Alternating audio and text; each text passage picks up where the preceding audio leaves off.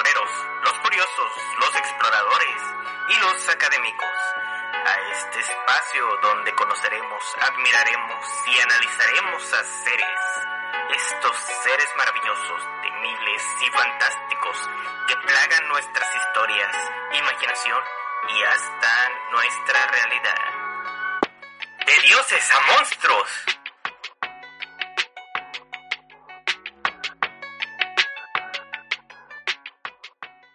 Y una vez nos encontramos aquí desde la quinta dimensión, sus anfitriones, un ángel guerrero. Isagua, un, un placer estar aquí nuevamente. Y ahora venimos a hablar sobre una criatura fantástica, con un origen bastante peculiar y controversial, nada más y nada menos que el Baku. No, y además de su origen, su forma, ¿no? Es algo, una criatura algo extraña. Así es. Y pues para no, este, eh, retrasarnos más, vamos a evocar a nuestro invitado de la ocasión. ¿Está listo el círculo? Está listo. Esta vez no hice errores, creo. Bueno, esperemos que nuestro invitado llegue completo y sano esta vez. Y este ahí va.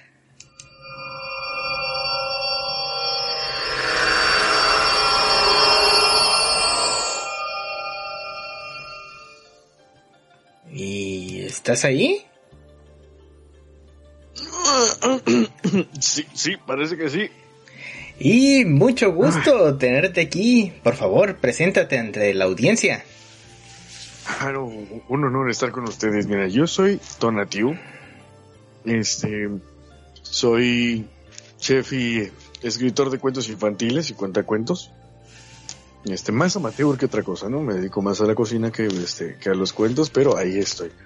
Y pues súper fanático de, de dioses a monstruos y de Critical Hit. Qué padre y pues este genial, ¿no? Esta pasión por la narrativa y por las historias que tienes y pues, transmitirlas a otras este generaciones, ¿no? Supongo que cuentas cuentos a todo tipo de audiencias, ¿no? Sí, sí, este, mira, en general empecé con, con cuentos clásicos. Eh, porque es algo que, digo, uno lo trae de, la infancia, ¿no? Que mi mamá me los contaba a mí o mi abuelo me los contaba a mí. Y es algo que se ha estado perdiendo un poquito. Bueno, un poquito bastante. Y ya hacia nuestros, hasta estos años.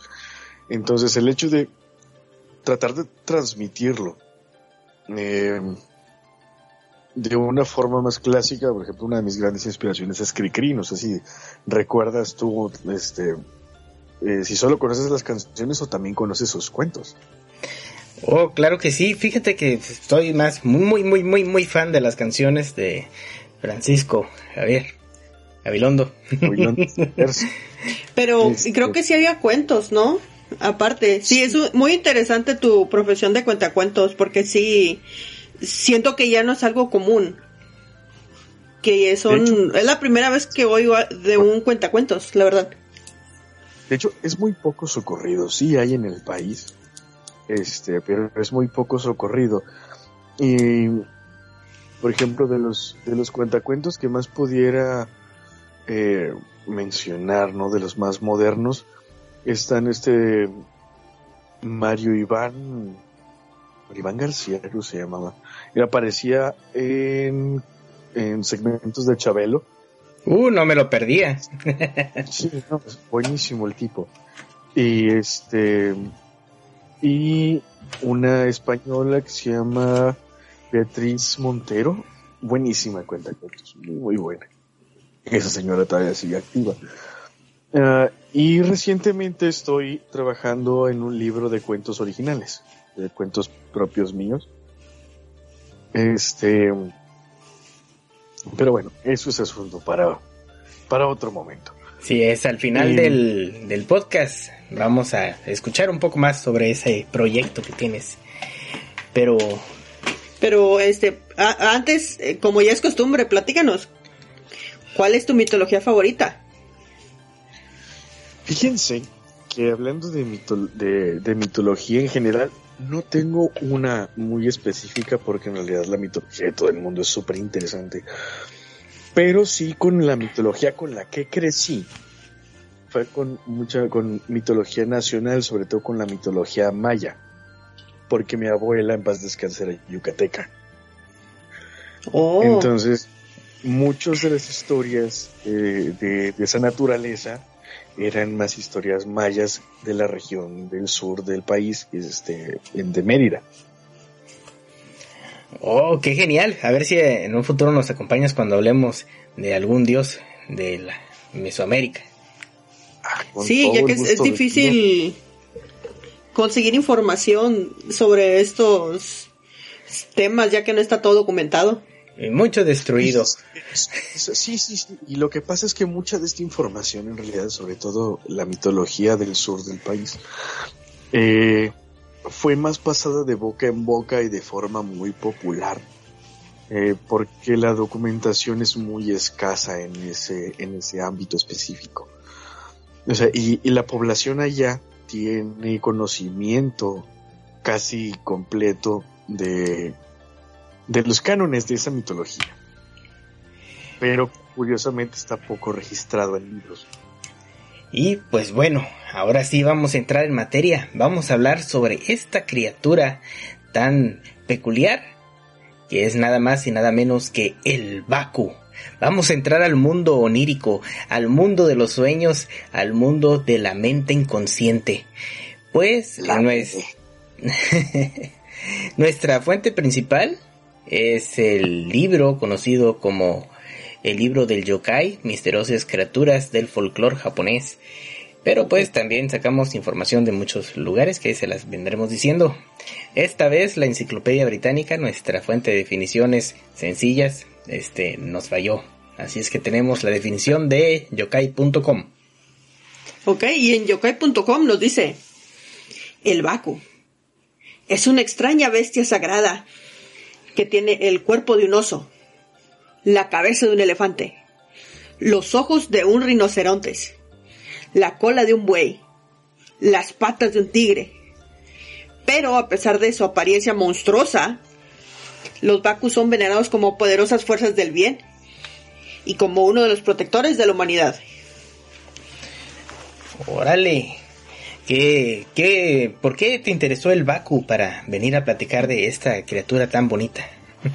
Pues mira, generalmente cuando uno habla de quimeras, porque la quimera es, eh, cualquier quimera es definida como una bestia o ente formado de diferentes partes de otros animales. Y eh, curiosamente, genera- eh, por lo general son malos. Este, son, suelen ser muy, muy feroces, muy voraces, muy, muy malvados, ¿no? Entonces se les asocia con, con la violencia, la mala fortuna, la muerte.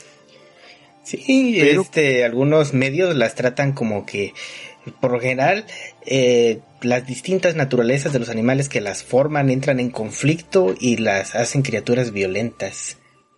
Exactamente.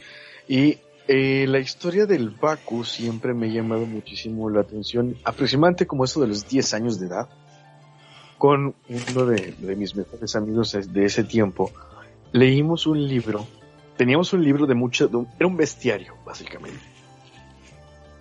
Y en ese bestiario venía el Baku y me llamó muchísimo la atención porque comía pesadillas. Este, eh, entonces, con el tiempo me di cuenta que el Baku y Crossover Critical Hit, el Pokémon Drowsy, tenían muchísima similitud. Y me llamó también la atención, no sé si ustedes sabrán algo al respecto, porque yo nunca lo pude encontrar. Pero en ese libro yo recuerdo que acompañaba al Baku una figura antropoide que también traía un péndulo en la mano. ¿Quién más trae un péndulo en la mano que esté cerquita de Drowsy? Ah, nada más y nada menos que el favorito de los niños, Hipno. Exacto. Ese ¿Qué- quién lo secuestraba? Este, Pues bueno, eh, por ahí, por ahí va la cosa. Pero déjame decirte, ¿alguna vez a ustedes han oído sobre el término apropiación cultural? Este, no, pues es muy común ahorita en estos tiempos, ¿no? A ver, cuéntanos, cuéntanos algún tema reciente de apropiación cultural. Este, tema reciente de apropiación cultural. Hmm. No, bueno, pues estuvo la polémica, ¿no? Con la película Encanto. De que se quejaban de que en el concept art de, de la madrigal esta que controlaba el clima, este, era más blanca. No, era de, piel oscura. Y al momento de hacer ya la versión final, la hicieron más blanca y pelirroja. Entonces estaban alegando de que los latinos blancos no existían.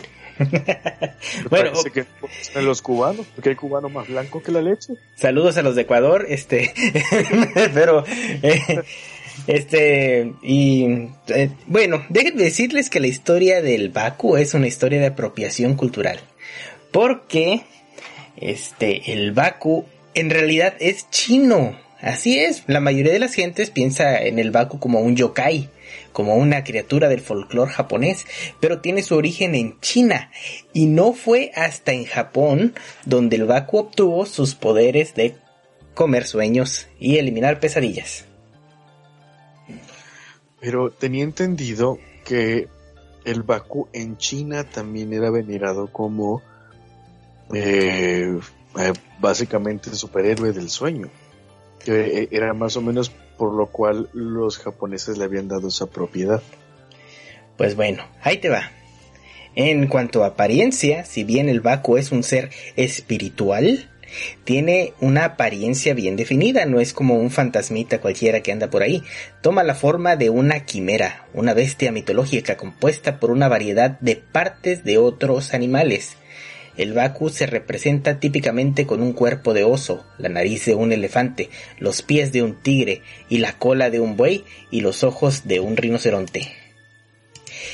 Y según la leyenda, el Baku tiene esta apariencia porque fue creado con las piezas sobrantes de los animales cuando los dioses terminaron de crear a todos los demás. Ah, Oye, mi duda es cómo son los ojos de un rinoceronte.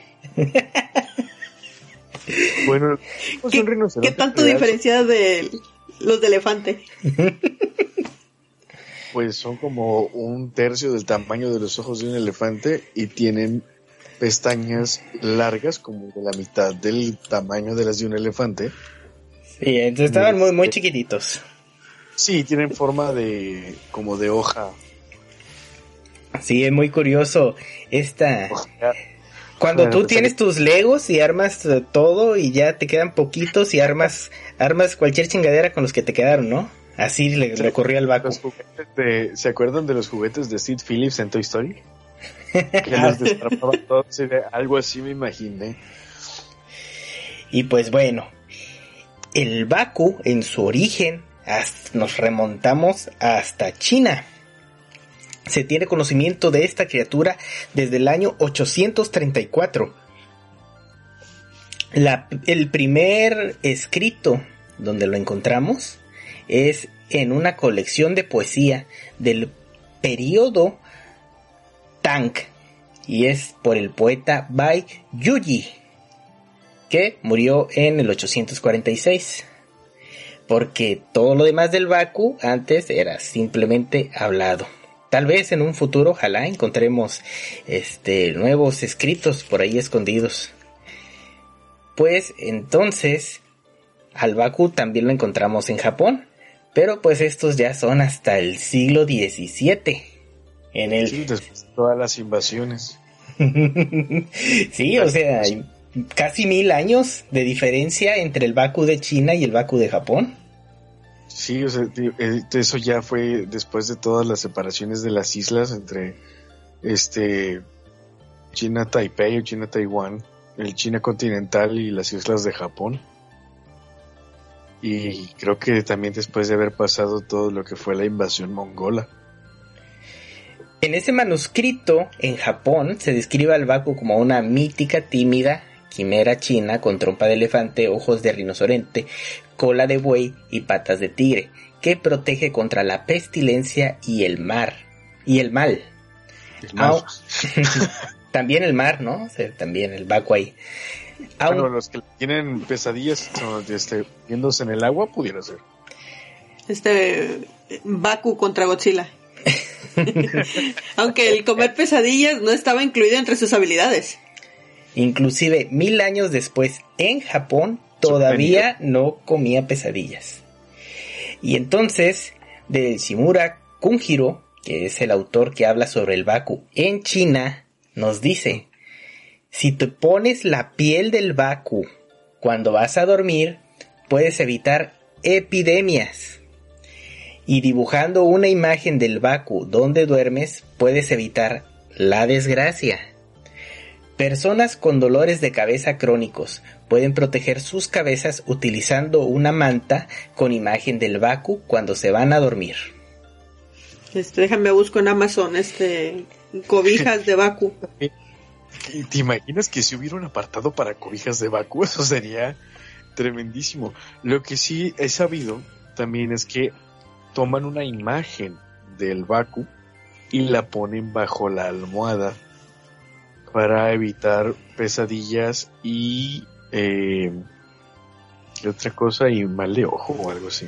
Fíjate que eso lo vamos a ver un poco más adelante en el culto al Baku que hay y en toda la superstición que lo rodea en la actualidad. Pero pues todavía ni siquiera llegamos al Baku comiendo pesadillas.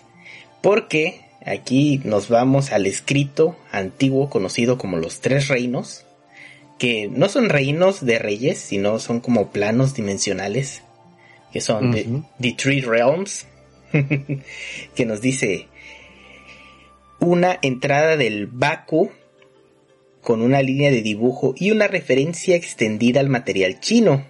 En el texto, Ika Benkao Gakmo nos dice, la criatura se describe, justo como se había dicho antes, quimérica, pero con algunos detalles más que atestiguan sus fortalezas particulares. Por ejemplo, sus dientes y huesos son increíblemente fuertes. Y su orina puede derretir el hierro y convertirlo en agua. este, qué miedo que te orine un vaco. sí. te quieres un este un guerrero en brillante armadura y de repente te orina el animal ese y, terminas lleno de agua. Porque, o sea, convierte el hierro en agua. Ahora, imagínense las propiedades que realmente debería tener esa orina para convertir algo como el hierro en agua. Eh, sí, ¿no? Muy cotizado por los alquimistas de seguro. Y fíjate, o sea, para mí fue sorprendente realizar la investigación en las raíces de la criatura y ver que es completamente distinta a la que ahora habita en las mentes de las personas. es lo que el Baku quiere que creamos. Puede ser, ¿eh? es para el nuevo orden mundial. Y pues bueno, ya vámonos a Japón el tiempo se distorsionan las, las imágenes, ¿no? O sea, el, hecho de, de, cómo se ve y qué es lo que hace. Sí. Y sobre todo cuando llegamos a Japón en el año de 1791. Ahí ya lo encontramos en una ilustración en un bloque de madera encontramos que se representa un Baku que destruye específicamente los sueños con la cabeza y los colmillos y la trompa de un elefante. O sea, ya lo vemos en ilustraciones destruyendo sueños. ¿Cómo pintas un...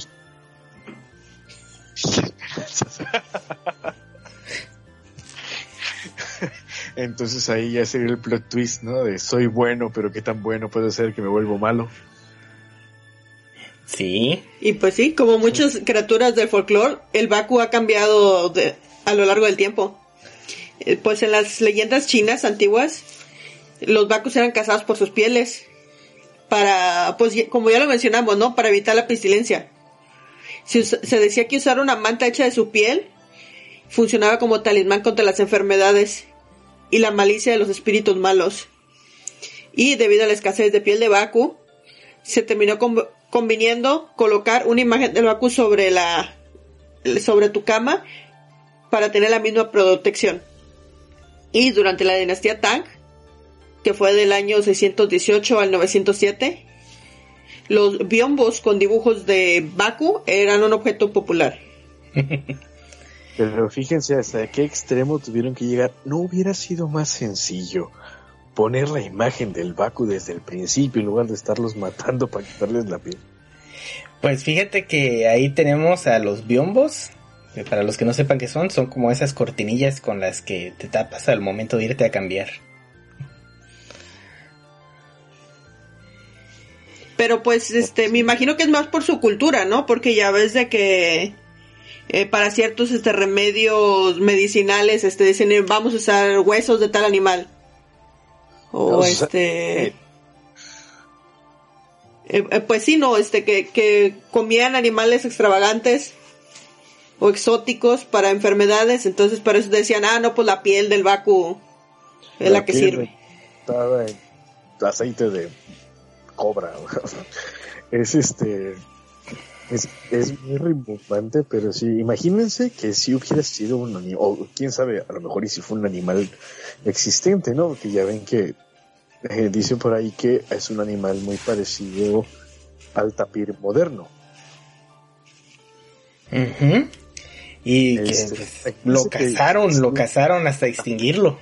A que se lo acabaron. Imagínense que si hubiera existido ese animal. Sí, lo, de hecho lo vamos a ver un poquito cuando hablemos sobre el Baku en la vida real. Tan, tan, tan. Para que vaya No. por su Baku. y pues bueno, este, la cabeza, trompa y colmillos de elefante son característicos del Baku. Lo vemos retratado en grabados de madera japonés de la era clásica y en las tallas de santuarios y templos alrededor de todo Japón. Entonces prácticamente los japoneses se apropiaron del Baku y pues le dieron nuevas propiedades y pues nuevo significado espiritual. Y pues escribiendo en el periodo Meiji, Lafcadio Hearn, en 1902, describió un Baku con atributos muy similares que también podía devorar pesadillas. O sea que fue hasta 1902 donde le dieron el poder de devorar pesadillas. Ujú. O sea, tardó tantos siglos para empezar a devorar pesadillas. Sí, No, es que lo extinguieron y se transformó en un fantasma. Viajó a Japón y pues como ya era un fantasma ya su orina no derretía metal. Entonces ya su poder era comer sueños. a lo mejor era demasiado impresionante la orina del Baku de- derritiendo metal que todos no se fijaban en que comía sueños desde un principio. Pudiera ser, digo, realmente creo que sería mucho más impresionante ver que la orina de un animal convirtiera el metal en agua. Pues bueno, ahí te va la leyenda. Que dice que una persona que despierta de un mal sueño puede llamar al Baku. Por ejemplo, un niño que tiene una pesadilla en japonés se despertará y repetirá tres veces. Baku-san, ven a comer mi sueño. Las leyendas dicen que el Baku entrará en la habitación del niño y devorará el mal sueño, permitiendo que el niño vuelva a dormir en paz. ¿Qué te parece? Pues suena interesante, curioso que siempre sean tres veces que hay que llamarlo o nombrarlo. Oye, ¿será coincidencia o que eso es prácticamente un ritual de vocación, ¿no? Como el que hacemos aquí para traer invitados. Este Sí, más- puede ser por la numerología, ¿no? Eh, precisamente a eso es a lo que me, me inclino más, porque en muchas, eh, para muchas entidades, curiosamente, el nombrarlo tres veces o hacer tres veces el ritual hace que venga. Pues bueno, déjame decirte que no es un método que puedes hacer muy a menudo. Porque si llamas al Baku muy seguido, puede llegar a ser peligroso. Ya que si el Baku está muy hambriento cuando viene por ti y se come tu pesadilla y aún así tiene mucha hambre, también puede devorar tas- las esperanzas, sueños y deseos de la persona que lo invocó. Dejan... tenía razón. dejándolos para vivir una vida vacía. El Baku también se puede invocar para proteger de los malos sueños antes de quedarse dormido por la noche. Su madre, imagínate que no, tengo mucha hambre, así que te voy a Ni modo, esos sueños también cuentan. sí, ya no distingo, tengo tanta hambre que me comería tu futuro, ¿no? O sea, Así que quieres estudiar artes. Ñam, ñam, ñam. Te estoy haciendo un favor. Qué inspiración. Una broma de los gordos. Solo podía escuchar cuando los cerdos le comían a mi amigo.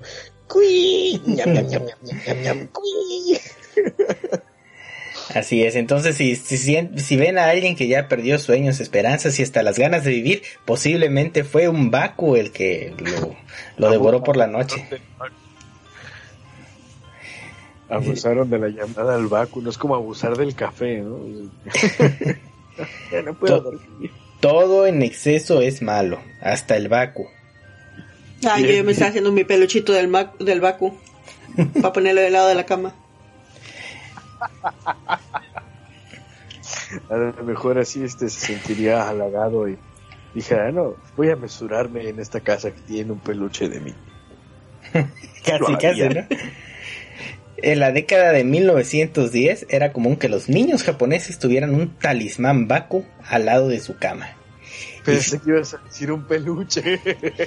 No, o sea, es, es la gente, la almohada de Baku es algo muy común. Fíjate, y bien curioso porque yo jamás, jamás había escuchado de esa costumbre oriental de la almohada o la imagen del Baku cerca o en la cama. Eh, y ya una vez que traté de enterarme un poco más, resulta que sí es súper común. Sí, hay varias, son unos amuletos muy especiales, soy- son hermosos, son chicos, son grabados en hueso o en una piedra este blanca, así como especie de cuarzo, y le dan la forma del Baku. Lo puedes traer ahí de llaverito, lo puedes poner abajo de tu cama para que este protegerte de los malos sueños y pesadillas. Solo digan Baku-san, Baku-san, Baku-san y se les aparece. Este, oye, y no están hechos con huesos de Baku, ¿verdad? Este, esperemos que no, ¿no? ¿Verdad? Eso sería buena o mala suerte. Pues bueno, aquí como decías, el nombre Baku, este, es el nombre de una ciudad, pero eso no nos importa, porque no tiene nada que ver con la criatura. Pero Ah, Baku bueno. es usado para referirse a un animal en la vida real. Este animal es el tapir malayo. ¡Ja! ¿Quién lo diría? precisamente el tapir de los Himalayas, que es de este, el sureste de Asia. Y aquí va el dato de que en China ya no había. ¿Por qué? Porque posiblemente, esta es completamente una teoría, los cazaron hasta la extinción. Y pasó de ser un animal común a un animal, este, de leyenda. Raro, sí, pues es lo que te digo. A lo mejor este. ¿Por qué? Porque pues con la piel del Baku se, se cubría la gente para evitar la peste y a los malos espíritus. Ahora, Todo- si pensamos en la cantidad de personas que hay en ese eh, en ese espacio específico, ¿no? O sea, el, el asiático. ¿Cuántos Bakus debía, o sea, debieron haber matado para llevarlo a la extinción? Sí, o, y o sea, es completamente la superstición de las personas. Por ejemplo, otro caso muy común es el del armadillo. Ah, sí. El armadillo, la gente tiene mucha creencia de, ok, me voy a comer su concha y la voy a hervir y me voy a hacer té y me va a curar todos los males. Pero la concha está hecha del mismo material que están hechas las uñas, Que si es queratina. ¿sí? Pues, ay, mejor córtese las uñas en lugar de cortarle la cabeza a un armadillo. Pero pues... Entonces, uñas se hacen un té con ellas. Vamos a aprender un poco más sobre el tapir malayo, que es conocido oficialmente como Baku en, en Japón. Pues esta es información del zoológico de Denver. Nos dice que los tapires malayos a veces se denominan como tapires Oreo. Debido a un patrón muy distintivo de color blanco y negro que se asemeja a una galleta Oreo. Ay, qué creativos. Sí, tiene la pancita blanca y las patitas de atrás y adelante negras. María. Este como un panda, ¿no? Sí, similares al panda. El negro en la parte delantera y trasera, con blanco o gris en medio en forma de camuflaje que rompe el contorno del tapir en las sombras del bosque. Las rayas y manchas que los bebés tienen eh, los ayudan a mezclarse con la luz del sol moteada, y las sombras de las hojas del bosque los protegen de los depredadores. Entonces, si tú analizas al tapir, y sobre todo este, que o sea, decía que tenía como que panza de rinoceronte, ¿no? No, era cuerpo de oso. No, es rinoceronte. Cuerpo, de oso, ojos de rinoceronte, Trompa de elefante. trompa de elefante, patas de tigre y cola de buey. Y como este buen tapir, así chiquitito, está hecho de... eh, Parece, su- como sus patas parecen distintas a su torso, como que si hubieran pegado ahí varios animales. Entonces, Sí, sí, el- el- lo que es la pata del tapir es parecida a... Es, es más parecida como a una pata de... Los dedos son parecidos como la pata del camello, pero tiene una similitud a la pata del puerco. Es- está extraño. sí, o sea, una criatura bastante, este, exótica. Bueno, Sí, y bien, eso porque, por ejemplo, lo que son las rayas del cuerpo del tapir, cuando son bebés, al crecer desaparecen y se vuelven moteados. Es esto, es, es impresionante la, la habilidad que tienen los animales para mezclarse con su entorno, pues parece un diseño completamente planeado. Pero pues no nos vamos a meter en esas este, teorías creacionistas. Mejor sigamos hablando sobre el tapir malayo, que es el mamífero que es un mamífero grande, es primitivo y está estrechamente relacionado con los caballos y los rinocerontes. Llegan a medir alrededor de un metro de alto y dos de largo. Pesan aproximadamente 300 kilos. Están pesaditos. O sea, como una cama cargada con cemento. Sí, Con unos seis costales de cemento. Pues ahí el hermoso tapí malayo, que es probablemente el origen de la leyenda, o si la leyenda hizo que él tomara el nombre. Este, por más investigación que se ha hecho, este, no lo sabremos. Es probable, digo, como ha ocurrido con otras especies, que al ser muy cazado, específicamente por ser tan, pues tan raro, a través de las épocas se van deshaciendo de las características que llaman la atención. Entonces, si se dan cuenta, el, el Baku era muy llamativo por toda la combinación de partes que tiene. Y el tapir no, el tapir se fue haciendo cada vez un poco más gris, al punto de que su piel es perfectamente camufl que es un camuflaje perfecto dentro de su entorno. Y dijo, oye, ¿y si ya dejamos de derretir el hierro con nuestra orina? Tal vez la gente deje de buscarnos tanto. Exactamente. Ahora, Este, imagínate. Digo, pudiera ser algún tipo de reacción defensiva evolutiva. Pues bueno, mira, primero andamos bien creacionistas y ahora andamos este, darwinistas. Claro. Chido. Pues bueno, déjame contarte una ligera historia sobre el Baku que tiene conflicto contra el panda. Eh, por lo de que los dos son como Oreos. El Baku le robó el nombre al panda. No puede ser. sí, ¿Panda era el oso Oreo o cómo? Pues el kanji o símbolo conocido como Mo era el nombre chino, eh, chino estándar para el panda gigante desde el siglo III, antes de nuestra era, o sea en el año menos 300. Wow. hasta el siglo este, 19 después de nuestra era, en los 1900.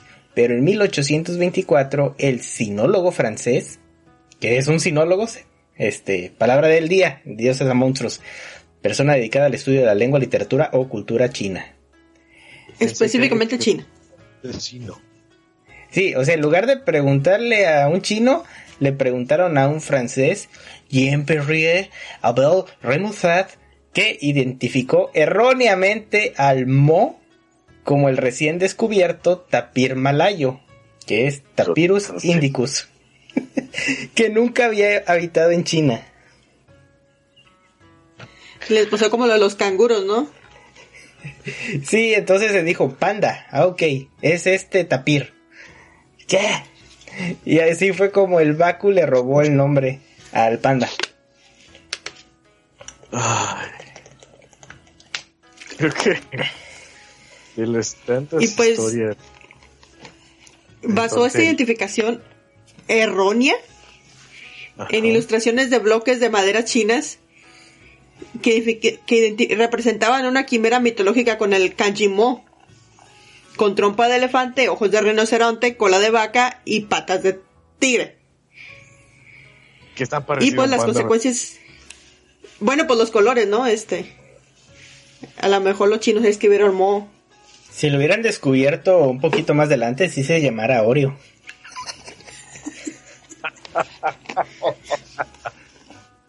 Vamos a rezarle a Lore. Oreo, Oreo, llévate mis sueños. y se lleva tu salud, ¿no? Salud. No, diabetes. Diabetes. Y pues las consecuencias de este error de Abel Remusant fueron ex- extensas. Fue un grave error. Su, la su presunción de que Mo significaba tapir chino fue adoptada de inmediato en la zoología occidental. Y a finales del siglo XIX fue aceptada como un hecho científico moderno en China y Japón. Y en el siglo XX, dado que Mo había perdido su significado original, al panda gigante se le dio un nuevo nombre, que es Xiaon Mao, que literalmente significa gato oso grande. Gato oso grande.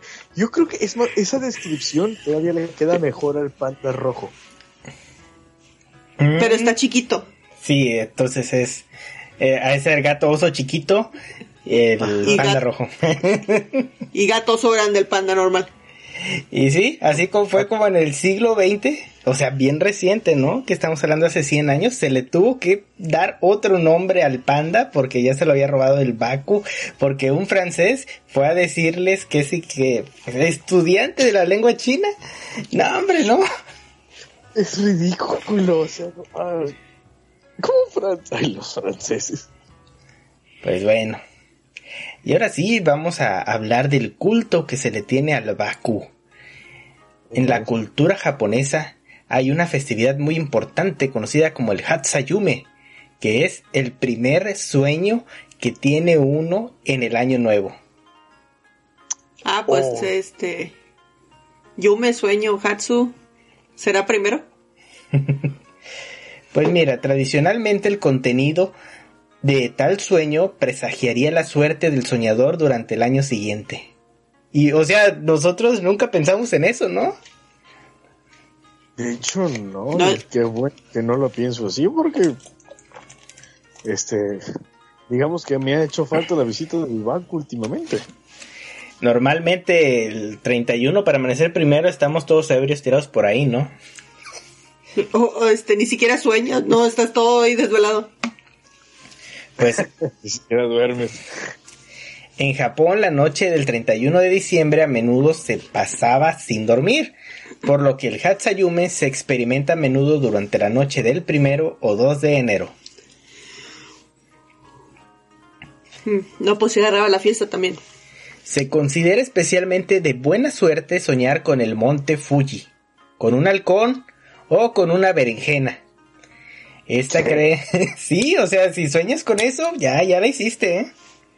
Yo no sé, ¿cómo te... Ay, sueño berenjenas, o sea. ¿Cómo te va a ir en el año de la berenjena?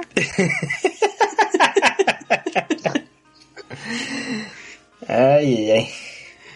Esta creencia ha existido desde los principios del periodo Edo. Ya saben, ese bonito periodo donde el arte pudo prosperar porque la gente no se estaba muriendo de hambre.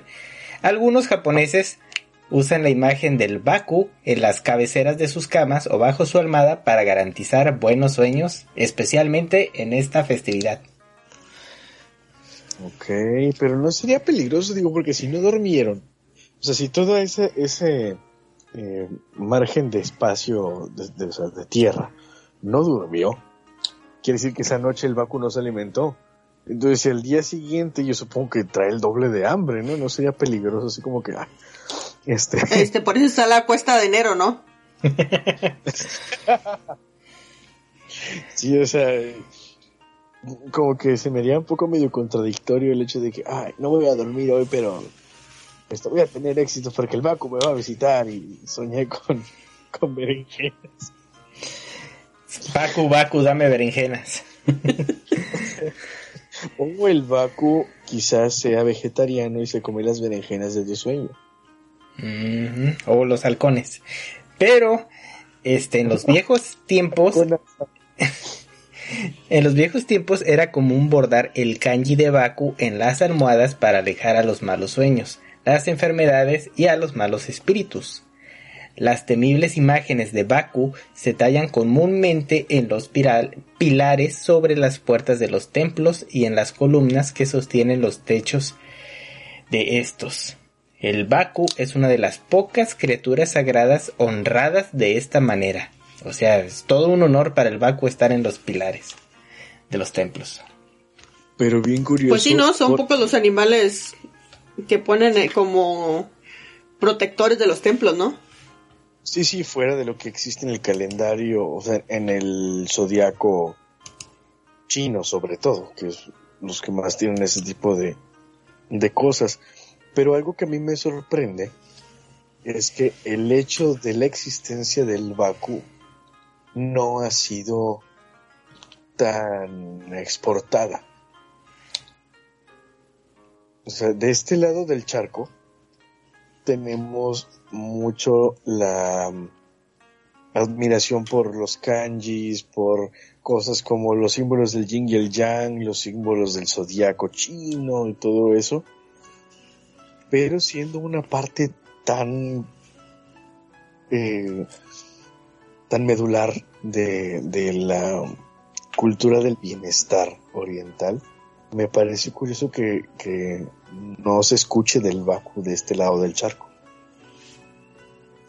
Pues eh, ni tanto, de hecho, ahorita estamos a punto de entrar a la sección donde vamos a hablar de cómo el Baku ha influenciado las películas, libros, cómics, animes, juegos, toda la media que conocemos. Y pues Ah. Pues digo siempre latino al cambio de, de espacio. Y sí, pues ahí tenemos al Baku, esta criatura devoradora de sueños. Fíjate que a lo mejor no fue, no se popularizó tanto, porque aquí ya teníamos el atrapasueños, ¿no? Ese artefacto de los nativos americanos. Cano, sí. Sí, o sea, el mundo onírico es un mundo fascinante. Toda la superstición que hay detrás de los sueños y toda la ciencia que no ha logrado desenmarañar este preguntas tan sencillas como el ¿por qué soñamos? Que sí. Pues sí, no, y a lo mejor no se popularizó tanto el Baku porque donde le tienen más culto es en Japón, ¿no? Este, en China, este, pues como que existe, pero pues X. Y en Japón es donde se popularizó más. Y ya de este lado no hay tantos inmigrantes japoneses como hay inmigrantes chinos.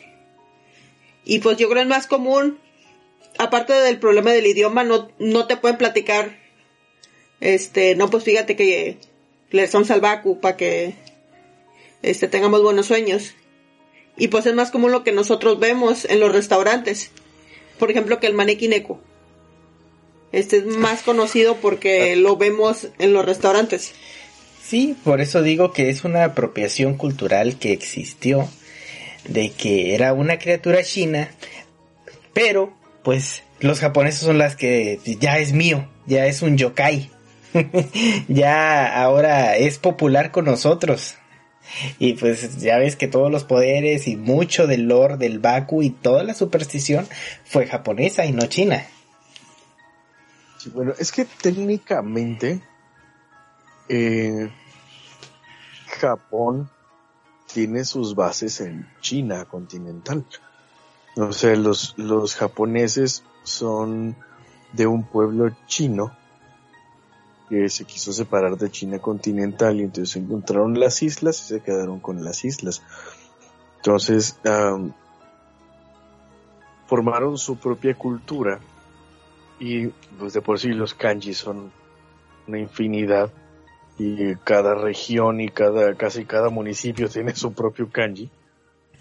Este yo supongo que desde entonces se han de haber llevado parte de, pero eh, sí hubo como que un es bien curioso porque tienen un, primero un retraso cultural y tecnológico y de repente dieron un salto cuántico hacia el futuro. Sí, está tremenda la cultura, la historia y el contexto sobre todo que tenemos que tener para comprender estas criaturas hermosas que nos gusta discutir en dioses y monstruos. Y hablando de criaturas, déjame recomendarte una película que es la primera que vamos a hablar que se llama Crypto Zoo. ¿Así se llama? ¿Criptozoología? No, eh, prácticamente no es zoología, es zoológico. Criptozoológico. Un zoológico de críptidos. Bueno, para los que no lo sepan, los críptidos son estas criaturas ocultas, como la criptozoología se refiere a todas estas bestias que de las que se ha contado, pero no se tiene evidencia física o especímenes vivos digamos que es el estudio. El Sasquatch, Pie Grande, Mothman, ah, el hombre pájaro. el hombre pájaro de, de, Madero, Tamaulipas. sí, eh, ¿no, ¿no, anda ahí una criatura por donde vives? Este. A ver, de todas, de toda la mitología que tenemos acá. Eh, de hecho, tenemos una sierra de gigantes. ¡Ah! los gigantes! Se llama la sierra de la giganta, precisamente. Y ahí se encontraron eh, huesos muy, muy grandes de, de, humano, ¿no? Con, con un ADN humano. Este. Aquí tenemos también, bueno, aquí se, se auguraban mucho las sirenas y las eh, Amazonas, porque aquí la eh, lo que es el, pueblo indígena era un matriarcado. Ah, muy bien. Yo creí que se habían venido desde Grecia. las, las, las, sobrevivientes de la matanza en Amazonas que hizo Hércules, este, llegaron acá a Yucatán. Es que bien, bien curioso porque, por ejemplo, este, no, lo que sé, lo que es en Yucatán para ahorita yo estoy en Baja California Sur, en la otra península. Pero mm. eh, lo que es en Yucatán, en cuanto a criptozoología, tenemos por ejemplo al guaychivo, que el, prefijo guay habla de mitad hombre. Entonces, el guaychivo es un ente mitad hombre, mitad chivo. ok. este, sí, sí. Y por ejemplo, están los aluches, que los aluches son una especie de, de duende o goblin eh, creado por el hombre. Están hechos de barro. Ah, y también no hay que monitos por ahí. Este, esos son más hacia el centro del país, con los chaneques. pues bueno, entonces la película Crypto Zoo es una... Mira, no sé si la película se hizo para que la vieras mientras estás en la influencia de las drogas o los que la hicieron estaban... Bueno, definitivamente los que hicieron esa película estaban bajo la influencia de las drogas. Eso sí. Lo dices. Bueno, es una psicodélica y hermosa película donde el Baku tiene gran protagonismo. En ella, un grupo de militares quiere capturar al críptido más raro de todos, el Baku, y quieren utilizar sus sueños, sus poderes, para terminar con los sueños de la contracultura. ¡Wow! Sí estaban bien drogados. Y pues, o sea, la contracultura es una cultura cuyos valores y normas de comportamiento difieren sustancialmente de los de la sociedad dominante. Entonces es una el gobierno, ¿no? Que nos quiere oprimir, nos quiere tener trabajando y aquí están es una crítica social. Este, los luchadores que quieren protestar y decir no a la guerra, a la violencia y este a la libertad de mente y Sí, eso es algo que dirigiría Stanley Kubrick, ¿sabes? sí, pues como quiere reciente esta película, creo que fue salió en el 2019, ¿no? Sí, aparecen sin fin de críptidos ahí, porque pues obviamente... Sí, es una película alternativa, tiene una animación bastante experimental, deberían de echarle un ojo, créanme que se van a arrepentir, digo, este... van a decir de, cuál se estaban fumando, ¿no? Cuando... Sí, entonces... En ese caso, Ángel. El, el Baku, ahí está Para empezar, no, no sé cómo lo consideran el críptido más poderoso, si se tiene que comer los sueños uno a uno. Y eh, haz de cuenta de que el malo es como que un militar que quiere utilizar a los críptidos eh, de forma armamentista. Ok, o sea, quiere darles un uso militar a, a los críptidos. Sí, ya vemos este dragones, este, este, incinerando manifestantes. Era el sueño del vato. E-, era el sueño del, del, del tipo. ¿Cómo no se comió ese sueño el Baku, no? De hecho, este, vean la película. y pues bueno. Spoilers. El Baku también ha figurado en la literatura. Hay muchos este libros de información sobre yokais. Este estuve consultando varias fuentes pero no hay muchos que utilicen al Baku como que en sus historias, excepto unos, bueno, hay muchos, no puedo conocer todos los libros del mundo. Me llamó la atención uno de Edward Bryant que se llama El Baku, cuentos de una era nuclear. En la historia principal, ya que es un libro este compuesto de tres historias, se nos cuentan las pesadillas, nos las pesadillas y los fantasmas de las víctimas de Nagasaki persiguen a un ex piloto y bombardero de la Segunda Guerra Mundial y actual jefe de un consorcio de energía nuclear. ¡Qué fuerte! No, pues suena fuerte. delicado. Sí, o sea, leí algunas. Este, no me pude aventar tantos libros al respecto, pero leí algunas reviews del libro y decía, las tres historias son completamente deprimentes. Wow.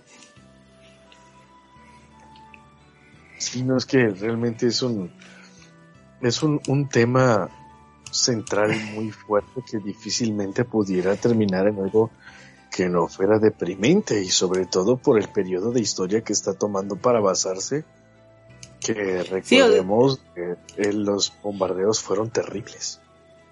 Son, son muy tristes los, los libros que están basados en ese tema.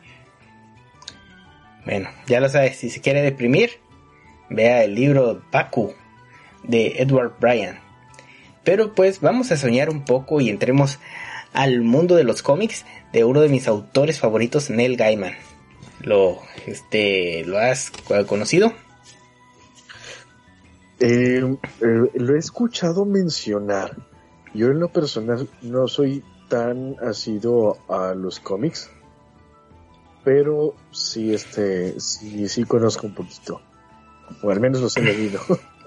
Déjame decirte un poco sobre The Sandman, que es un cómic hermoso eh, que es perfecto para los que les gusta escuchar este podcast, lo recomiendo bastante porque aborda muchas mitologías y muchos dioses y muchos monstruos. Y pues el protagonista que es el mismísimo sueño, que es uno de los siete eternos, es el... es como que Morfeo, es el harinero, es esa persona que está ahí en los sueños de las eh, personas y que domina todo lo que también como que inspira y en sus cómics aparecen rebaños de Bacchus que habitan en el mundo onírico.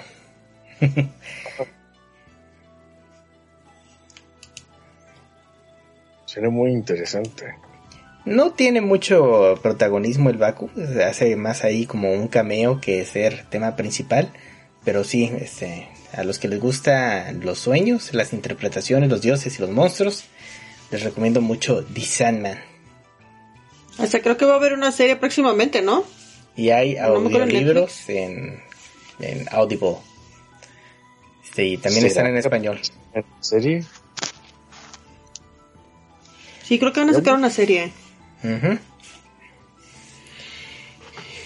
Y pues ya que andamos en, en que el Baku se lo preparan los japoneses y le echaron su rayo japonizador, vamos a hablar de las apariciones del Baku en el anime. y pues eh, empezamos este sus ojos de rinoceronte, de rinoceronte así chiquitos se la hacen grandototes y con unas pestañotas y... y pues sí, exactamente. Tenemos la aparición del Baku en Digimon. Donde el tenemos a Bakumon. A Bakumon, un Digimon que tiene apariencia de Baku. Se dice que es una bestia mítica devoradora de sueños. Se dice, se cree que es un Digimon que se generó a partir de una computadora médica para detectar ondas cerebrales. Y parece que usa los datos de los humanos en sueño REM como alimento. En estudios recientes se ha demostrado que tiene el poder de purgar pesadillas particularmente malas y virus informáticos peligrosos y malignos. Además, dado que tiene la capacidad de cambiar las pesadillas y a los virus de computadora capturados a la normalidad, se le considera un Digimon sagrado. Y seguramente tiene algún tipo de conexión entre esa habilidad única y sagrada con el anillo sagrado que lleva en su pata delantera. Y su movimiento especial es liberar todas sus pesadillas capturadas a la vez, ahogando a su oponente en terror. Wow. Me, encanta esta adaptación, ¿eh? Está muy cañona. Creo que de, de, las adaptaciones que de las que he sabido del Baku, esta es como que la más este pues poderosa, ¿no? El hecho de, de liberar todas las pesadillas de golpe para matarla. Y me encanta, me encanta cómo lo convierten en un monstruo digital utilizando este los aparatos médicos para detectar ondas cerebrales mientras las personas duermen. Y ahí se creó el Digimon. Y ahí se creó el Digimon. Es como el También tuvo aparición especial. Porque fue el, el compañero de una niña elegida. En Digimon Tree. No, recuerdo. Yo. No recuerdo cuál sería. Porque creo que. Entonces creo que esa. El Digimon 3 creo que no lo vi entonces. No, Digimon Tree es, eso, eh, fue una serie de películas cortas o ovas este, ah, que los protagonistas eran los de Digimon 1. con este, ¿cómo se llamaba? ¿Tai? Con Tai. Y pues bueno, si no vieron Digimon, tal vez vieron Naruto. Este, y pues sí, en Naruto también tenemos un Baku, que es la antigua invocación de Danzo, el cual usa la fuerza de succión con sus propias técnicas de liberación de viento para amplificar su poder, que fue lo suficientemente capaz para inmovilizar al Susano de Sasuke y aumentar el poder de viento de Danzo. Entonces, esta invocación del Baku prácticamente nada más tiene la forma de Baku, ¿no? Porque no utiliza nada de sueños, nada más es como que utiliza su trompa de elefante para succionar y... Es una aspiradora. Sí, es un cameo, prácticamente. Es un cameo. Y pues sí, en, en cuanto físicamente se ve como un elefante, pero se llama Baku. Mm, No, no, muy mal. Naruto ahí, tachita. No, no uso ni la orina de, de eh, acero. Cero ni nada, no, no, no. Que hubiera derretido su espadita al Sasuke, ¿no? De perdida. Es que era de un malo, no lo podían hacer tan OP. Bueno, no importa, y es donde debería estar realmente el, el meollo del nudo del capítulo. O sea, ¿cómo lo venzo si este cabrón me derrite mis kunais con el chisguete ahí? O sea, Me- Es que... ¿cómo lo hubiera sido, no? Es que imagínatelo, ya si lo pones en una historia, el Baku sí es una, una criatura muy, muy poderosa. Y ponlo contra Sasuke, le quita sus sueños de venganza, ¿qué le queda? ¿Eh? Se va a hacer una granjita. Se imagina. A Ah, reconstruir su clan, ¿no? Sus sueños de restaurar el clan, ya. Ahí quedaron. Quién sabe, a lo mejor que aspirara todo el relleno de Naruto estuviera. Y pues no, no se pudo. Y pues otro anime del que podemos hablar es algo recurrente aquí en De Dioses a Monstruos. También que se llama Gegege no Kitaro. En ese anime que trata también de yokais, el Baku es capaz de consumir el sueño de las personas para ganar. El Baku puede desvanecer cualquier ataque de otra criatura llamada Makura Gaeshi. O sea, apareció en varios capítulos. En uno se llamaba Come Sueños, el capítulo. Y pues era lo de se comían los sueños de las personas para ganar. En otro decían que tenía una que se llama respiración de vacío. Ah, no, creo que esas eran las técnicas que podía hacer el Baku. Otra respiración de vacío podía realizar una poderosa succión con sus trompas para capturar objetivos.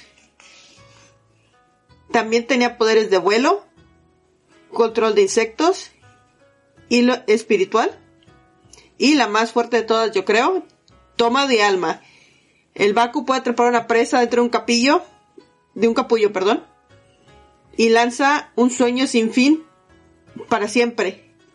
Y gradualmente se alimenta del alma de la presa. Wow.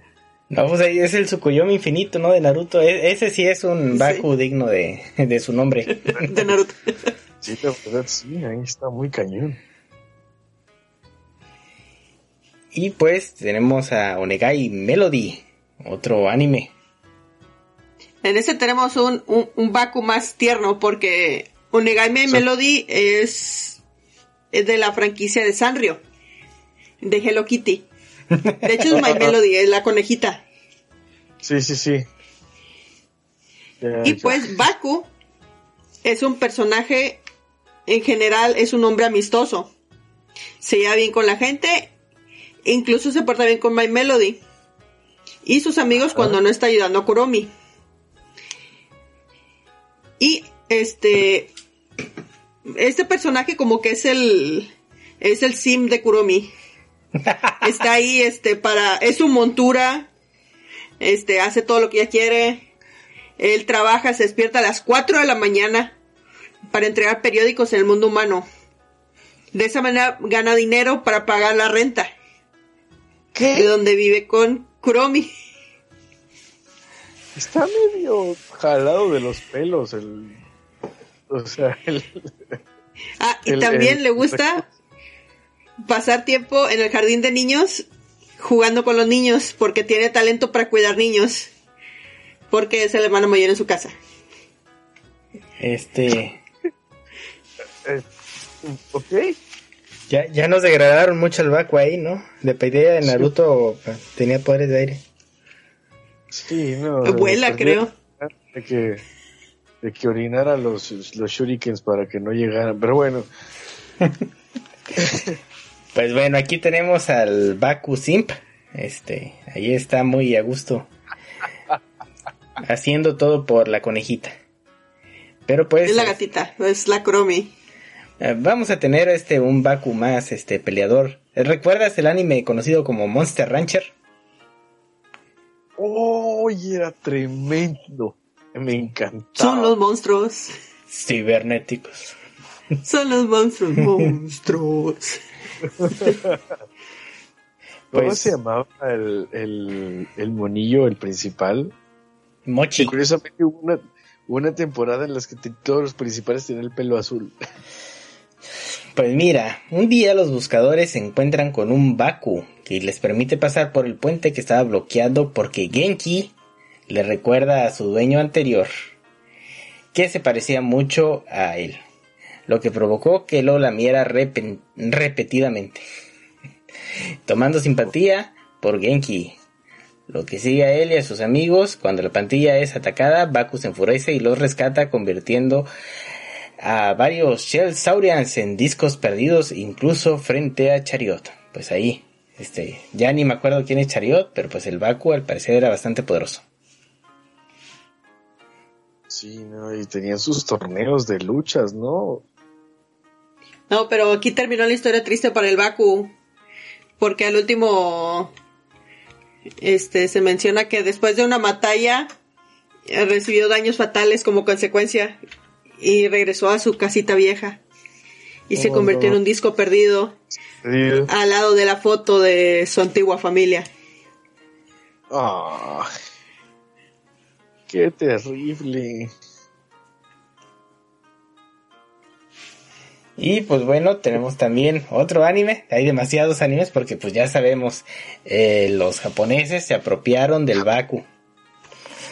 De hecho, este eh, es una película de Urusai Yatsura 2, Beautiful Dreamer. Urusai Yatsura, si mal no recuerdo, es de Rumiko Takashi. Es la de la diablita. La de Ranma, ¿Eh? la que hizo Ranma. La que hizo Ranma. Sí. Es de esa. ¡Oh! Ok, ok.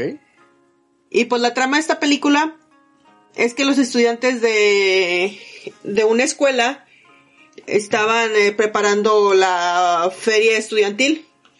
Esa clásica de los animes donde hacen sus puestecitos, que el Met Café, este, la casa de sustos y todo eso. ¿Por qué siempre son colegiales? Es algo que no.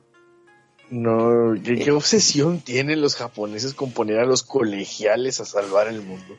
Fue antes de que entraran a la oficina, la única época donde fueron le- vagamente felices. Antes de volverse godines. Y pues, este, lo, algunos empiezan a, se dan cuenta que los días se han estado repitiendo. Como si estuvieran atrapados dentro de un bucle temporal. Y pues, este, utilizan ahí un, un tipo de jet para volar más alto. Y se dan cuenta que toda su ciudad está siendo cargada por una tortuga gigante en el vacío La- del espacio. Entonces me- mencionan a Twin en ese anime. Este, tal vez. Y pues Ah, es ya como se va, Suele dar a la, a la tortuga galáctica, la que, la que carga el, el planeta, según. ah, ok. Pero creo que nada más es la ciudad. Este, pero ya después de que se desarrolla toda la trama de la película, eh, se dan cuenta de que todos están encerrados en un sueño. Que un tipo de demonio está utilizando al Baku para crear sueños sin fin. ¡Wow! de pura casualidad, ¿cómo era ese demonio?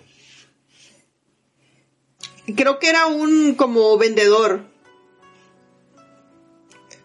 Pero pues como todos los demonios de Rumiko, ¿no? Con ojos grandotes, con eh, iris de puntito.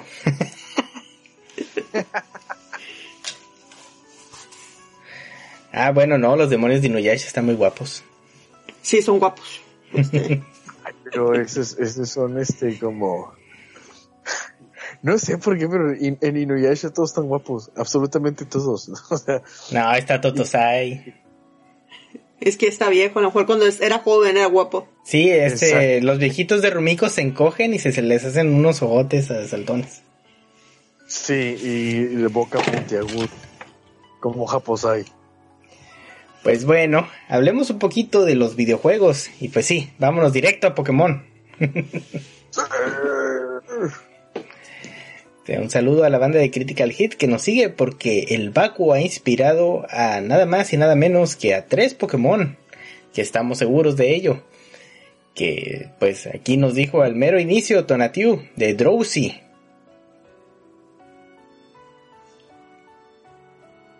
Eh, ¿Cuáles pues son los otros dos? Porque yo solo conozco a Drowsy que está inspirado como tal en el Baku. Pues bueno, déjame decirte que hasta le quitaron el, el puesto, ¿eh? Porque bueno, Drowsy es un Pokémon que se alimenta comiendo sueños. Se cree que comparte ascendencia común con Muna y Mursharna. Ok, pero eso es un Pokémon elefante como tal, ¿que no? No, no, no, no, ahorita vas a ver. Pone a su presa a dormir y devora sus sueños. Parece que los malos sueños tienen un sabor amargo, por lo que a Drowsy no le gusta especialmente comerlos. ¿Qué onda con Drowsy? Es malo porque se supone que los Bakus son para que se coman las pesadillas y Drowsy nada más se come tus ganas de luchar por un salario justo y un... es que es remilgoso. Solo es a comer gourmet. Sí, ¿no? Y, y tus... Ah, ya, ya, ya, perdón, es que estaba confundiendo los Pokémon que nombraste porque los otros son los son los psíquicos, ¿no? De color rosa. Así es, ellos están completamente basados en el Baku. Muna, que es una pequeña cosita voladora, un puntito rosa que no tiene como que mucha referencia, que siempre está flotando en el aire. Las personas cuyos sueños son devorados, por ellos olvidan de qué se trataba. Ay, me pasa, a veces me pasa pues tanto, Muna es más como un elefantito, ¿no? Está chiquito, es una bolita rosa con una florecita. Y tiene su trompa. Y tiene su trompita. curioso porque casi no se le nota la trompa. Uno lo vería más como un tipo de plastilina rosa voladora. La niebla que emana su frente está llena de sueños de personas y de Pokémon. Esa es la, la Pokédex de Mush, Musharna. Y haz de cuenta que en la quinta generación hicieron algo muy bonito con estos Pokémon que era el mundo de los sueños. Que era un espacio donde tú jugabas juegos, así minijuegos, en tu computadora. Y eso lo conectabas con tu Nintendo 10. Y todo ocurría a través de Muna y Musharna, que prácticamente eran los que recolectaban datos de, de los sueños de los Pokémon y esos podían inclusive transformarse en nuevos Pokémon que tenían las habilidades ocultas que ahí aparecían por primera vez. Wow. Este F por todos esos Pokémon que se quedan dormidos para siempre y jamás despertaron. sí. Hubo muchos Pokémon que, que cayeron ahí. Y pues sí. F en los comentarios por esos Pokémon. Muna y Musharna le vinieron a quitar el, puesto de Baku a Drowsy. Pues sí, pero específicamente en lo que es figura, sí, yo en lo personal me quedaría completamente con Drowsy, porque pues, es el que más físicamente se parece a un Baku como tal. Sí, está guapo, está guapo el Drowsy. Sí, la neta, sí. Oye, este, Ángel, yo tengo ahí la duda, la, duda que te comentaba al principio. Este, ¿ustedes encontraron algo acerca de, de que el Baku estuviera acompañado por alguien o algo? Pues mira, llegué a encontrar una ilustración sin, sin mucho respaldo de el Baku con un demonio conocido como el Shinomi Kijin. No, ¿Cómo es, es? el Makura Gaeshi. El Makura Gaeshi, ándale, Shinomi Kijin era el nombre del autor de la El de imagen. que lo dijo. A lo mejor es el de Gekege. Y el Gekege no quitaron porque ya ves que dijo que podía absorber algo del Makura Gaeshi. Vamos a checar rápidamente de yokai.com al Makura Gaeshi que se le llega a relacionar un poco con el Baku. El Makura Gaeshi es una especie de Sashiki Warashi, que es un niño fantasma gélido que encanta específicos cuartos específicos de las casas se encuentran por todo Japón y se piensa que este, los detalles de ellos varían de región a región. Toman la forma de un pequeño niño vestido como monje, como samurái, y aparecen muy tarde en la noche. Pues entonces, más que ser así como que el viejito que anda con él, es como que la presa favorita del Baco. Wow. Dice que ese yokai significa el volteador de almohadas. Sí, entonces... No me imagino que la noche. ¿Y qué es lo que hace ese espíritu? No, pues te voltea la almohada. Sí, o sea, los japoneses tienen este, explicación para todo, ¿eh? Fue un yokai. Este, no, pues está bien, ¿no? Este, te, te la cambio para el lado fresco la almohada. Ajá, que- Estabas esponjadito del otro lado y pues, me otro volteó lado. sí, digo, me, me quedé mucho con esa, esa imagen en la cabeza. Que de hecho hoy en día es hora de que no, no puedo olvidarla. Que estaba el Baku y parecía la mascota de otro ente que me recordaba mucho al Pokémon Hypno. Obviamente ya cuando crecí fue cuando asocié estas figuras, ¿no? Del Baku con Drowsy y la otra figura con Hypno. Y, y caí, dije, pues qué genial, ¿no? O sea, como uno es la evolución del otro. Pero nunca más pude saber quién, o sea, el nombre de ese acompañante no lo recuerdo. Y ya nunca más pude encontrar ese libro. Pues bueno, este, recuerden todos los que escuchen de Dioses a Monstruos que en la sección de comentarios eh, queremos juntar 100 comentarios para hacer un segundo capítulo leyendo puros comentarios y historias de la gente, experiencias del Baco. Entonces, eh, y de todos los demás. Así es que si alguien alguna vez leyó el libro y tiene el dato y lo quiere comentar, pues este, páselo y lo discutimos en el segundo episodio. Pues, sería súper genial que alguien pudiera decirnos este el, nombre o, o algo, porque realmente era muy es, es, es algo que me quedó así de esa espinita clavada. Este, y sobre todo después de los años de ver Pokémon.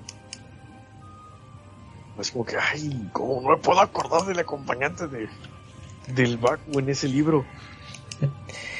Pues ahí lo tienen, este himno, el favorito de los doujins. Este, este, continuemos con la historia del Baku. Que pues, ¿cómo no va a salir en Yokai Watch? Que es prácticamente un videojuego inspirado en los yokais. Sí, está medio Está medio feo. Algo de tono, sí, sí, la verdad fue muy decepcionante. la historia en general de Yokai Watch. No solamente el videojuego, sino porque también había, había un anime, ¿no? Sí, Sí. Yokai Watch intentó ser el nuevo Pokémon de la nueva generación, pero pues dijo Pokémon, hey, el Pokémon soy yo. Exactamente, sí, no, porque no, o sea, si Digimon no tumbó a Pokémon, que estaba mucho mejor cimentada. Pues bueno, el Baku en Yokai Watch tiene la apariencia de un tapir morado y rosa. Tiene ojos amarillos con iris rojos y pupilas negras. Cuernos pequeños y puntiagudos que son de color púrpura, eh, diferente al púrpura de su cuerpo. Pero del mismo color púrpura del mechón del pelo de su cola. Baku tiene un diseño similar a una flor naranja junto a sus ojos. Y dientes afilados tanto en la mandíbula superior como en la inferior.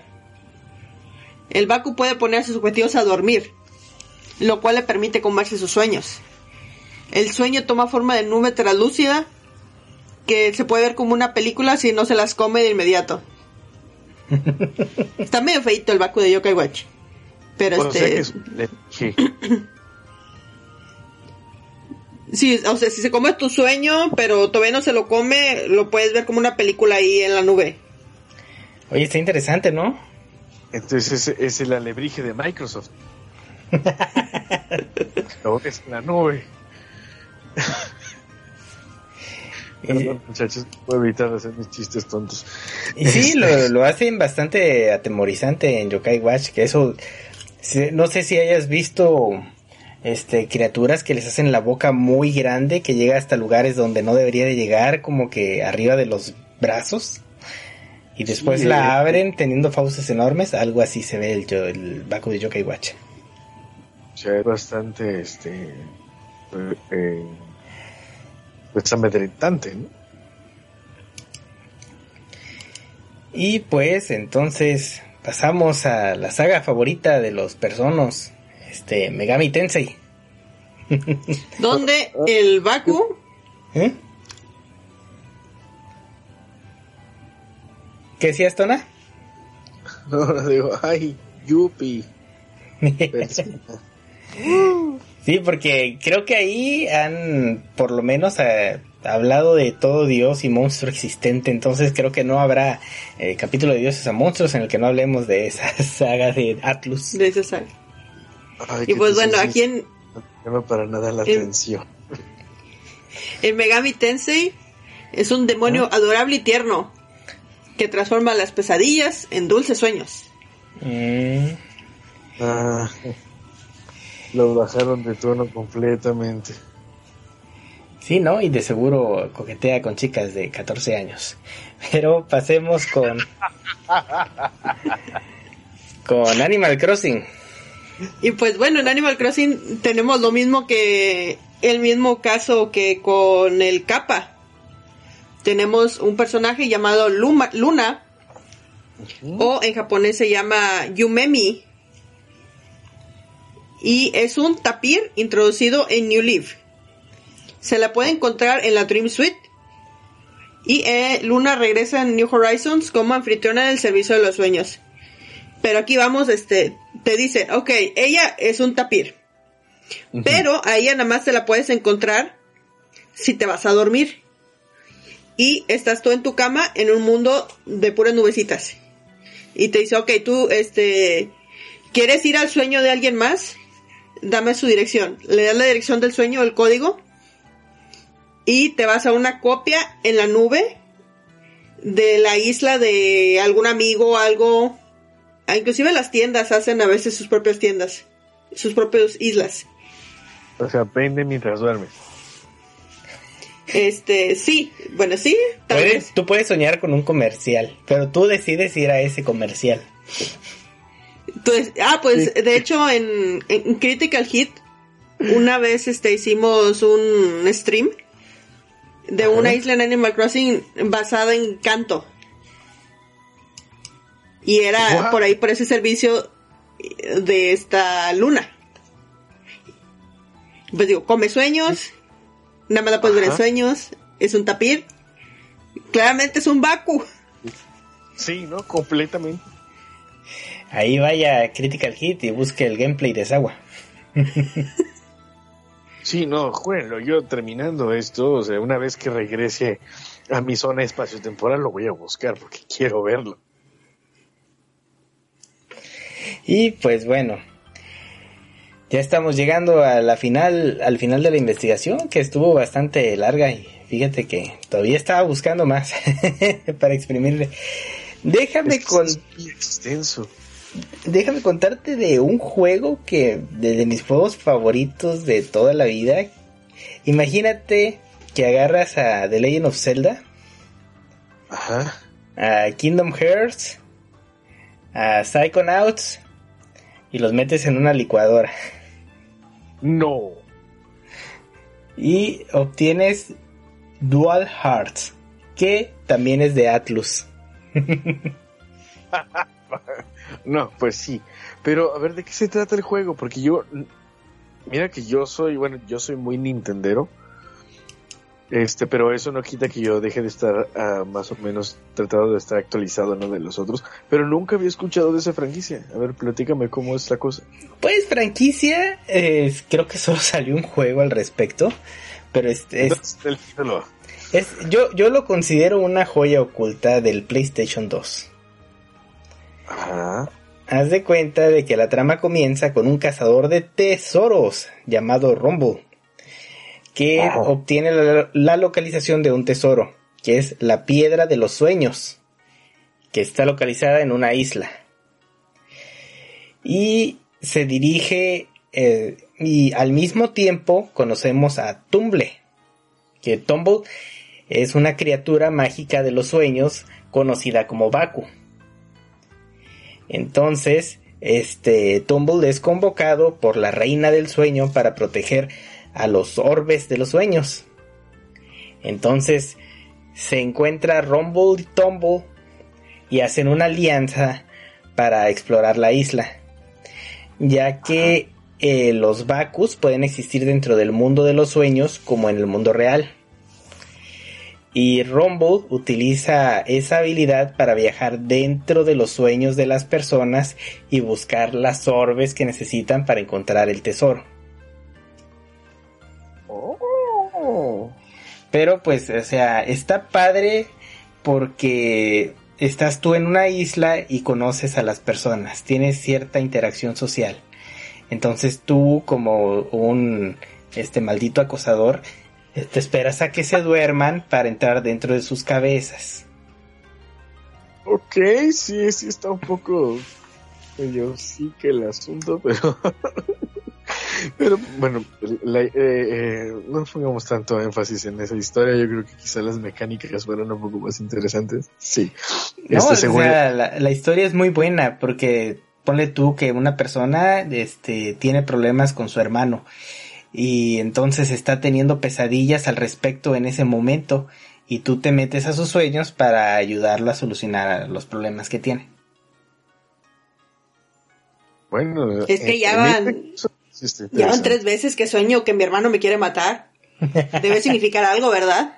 Y peleas contra su hermano en los sueños, así malo. Completamente hipotético el caso, no recuerdo muy bien la historia, pero este tiene muchos calabozos que se resuelven así al más estilo que de Legend of Zelda y el Baku es una montura que puede volar, que puede hacer como que el centón para activar switches. Eh, tiene una dinámica muy padre porque también tiene combate, pero poquito. O sea, es Yoshi. Es el Yoshi. Es el Yocho del. el Yocho. Pero parece este, como un conejito, ¿no? Sí, bueno, conejote. Mira, ahí, este, los que puedan ver el arte del juego van a ver que es casi, casi la arte bien pirateada de lo que es Kingdom Hearts. el estilo de dibujo. Súper, este, fusilado de, de Square Enix, ¿no? y sí, cada cabeza es un mundo y ahí este utilizan al Baku para meterse a los sueños y devorar las pesadillas de esas personas. Literalmente cada cabeza es un mundo. Sí, sí literal. Bastante literal. Sí, y pues este fue todo el capítulo y fue toda la leyenda del Baku y pues ya ven cómo ha impactado este, al mundo, tanto a los artistas como a los escultores, como religiosamente eh, personas todavía en la actualidad, este, ya de una manera más simpática, más alegre, más, este, eh, como relajada.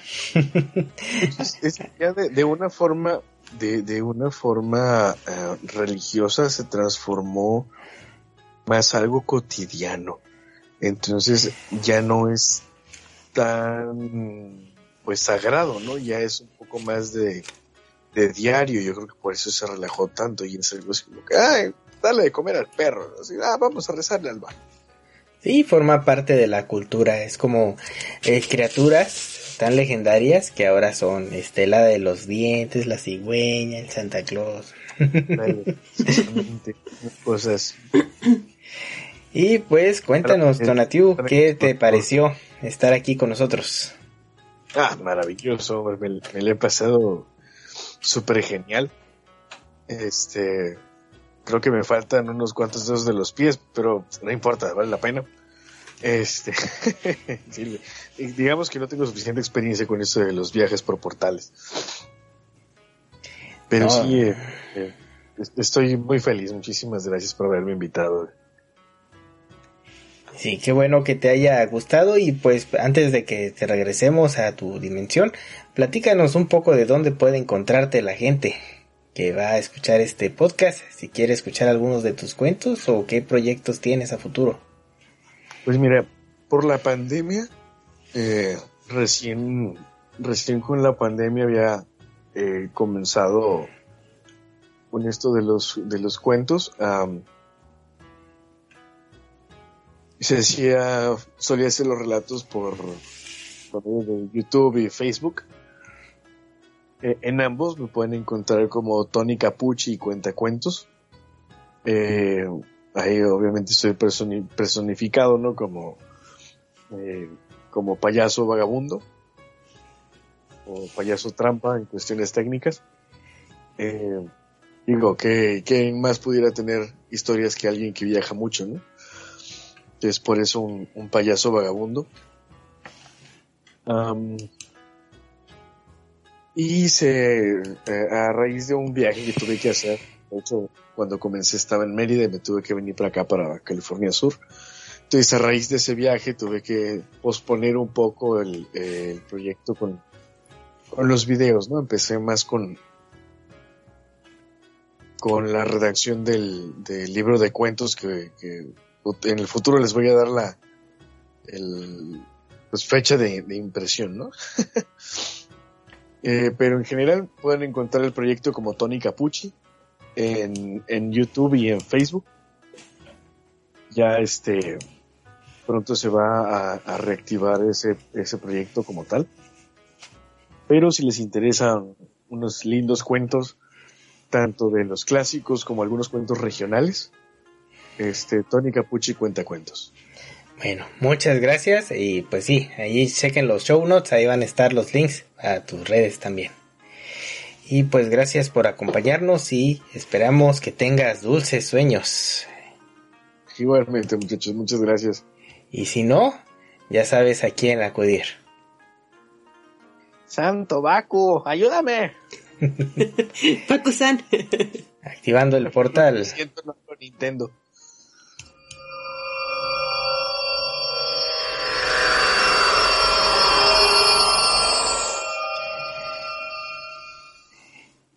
Y pues bueno, es momento de cerrar el episodio y agradecer a las personas que estuvieron aquí escuchándonos sobre el Baku. Sí, una criatura muy interesante. Estoy pensando seriamente en conseguirme esa colcha de Baku o, un peluchito, ¿no? Sí, espero, este, sí, eh, peluchitos, nada de andar por ahí matando Bakus, muchachos. Sí, no, este, pobrecitos. Y pues cuéntanos, Agua, ¿dónde pueden encontrarte? Y pues eh, a mí me pueden encontrar como Sawa no Jutsu en Facebook, Twitter, Instagram, eh, Webtoons. a mí me pueden encontrar como un ángel guerrero y me pueden encontrar en Critical Hit como Podcast, podcast donde discutimos noticias y novedades del mundo de Pokémon. Me pueden encontrar en todo menos el árbol equivocado, el grupo de rol, donde estamos a punto de empezar la partida de calabozos y dragones, por si están interesados en oír cómo jugamos.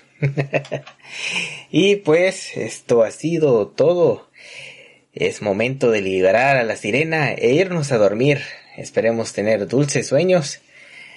Y si no, Baku, Baku, ven y cómete mi sueño. Baku, Baku, ven y cómete mi sueño. Baku, Baku. Ven. Te faltó Bakusan. Bakusan, no. ya, van a venir, van a venir dos Bakus y se van a comer el doble de mis sueños y voy a perder mis ganas de hacer podcast. Ay, terrible. pues bueno, nos vemos a la próxima. Liberen a la sirena. Bye bye.